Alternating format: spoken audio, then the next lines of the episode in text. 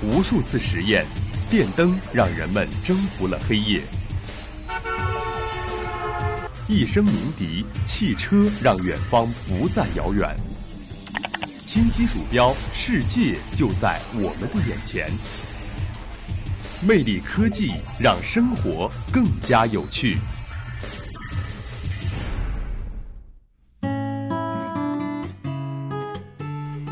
Hello，大家好，欢迎收听每周一的魅力科技，我是玉鑫。昨天是三幺五国际消费者权益保护日，那在昨晚，央视三幺五晚会是如期的召开。今年晚会的主题是用诚信汇聚责任的力量。那在今天的节目当中，就让我们一起来关注三幺五上关于我们常用到的手机相关方面的内容吧。据央视报道，手机公共充电设备可以对手机进行操控。据央视测试，在对手机公共充电设备植入恶意程序后，可以随意提取充电用户的手机照片。不仅如此啊，入侵者还可以利用充电用户的手机对外发送信息，还可能利用充电者的手机进行手机短信验证，从而进行花费。那在这里，我们也要提醒消费者，在使用公共充电设备充电的时候呢，跳出了请求权限的弹框，千万不要点允许哦。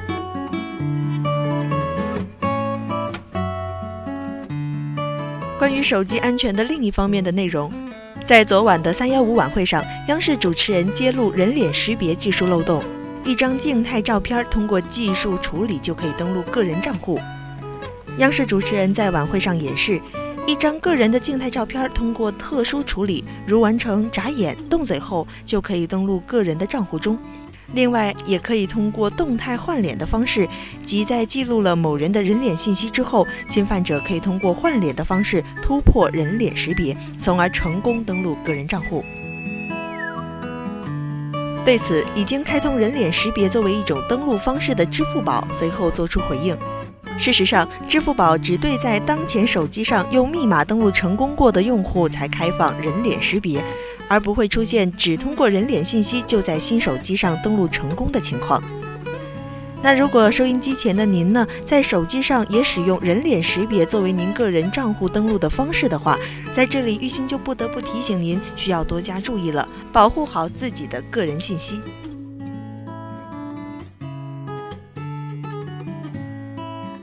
最后，让我们来看看关于手机充电辐射大的问题。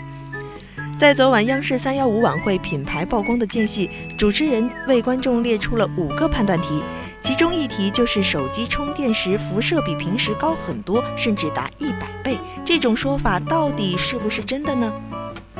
事实上啊，手机充电辐射大是错误的，这是一个流传甚广的谣言。无论手机是不是在充电，辐射值都没有太大的变化。哦，原来是这样。嗯，看来以后妈妈再也不能以此作为理由，不再让我充电时玩手机了。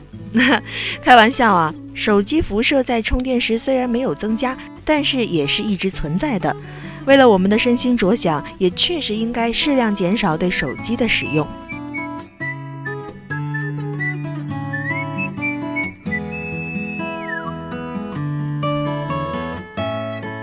好了，今天的节目内容就是这么多了。如果您想了解更多有关魅力科技方面的消息，您还可以在荔枝 FM 上搜索相思湖广播电台进行收听。我是玉欣，下期节目我们不见不散。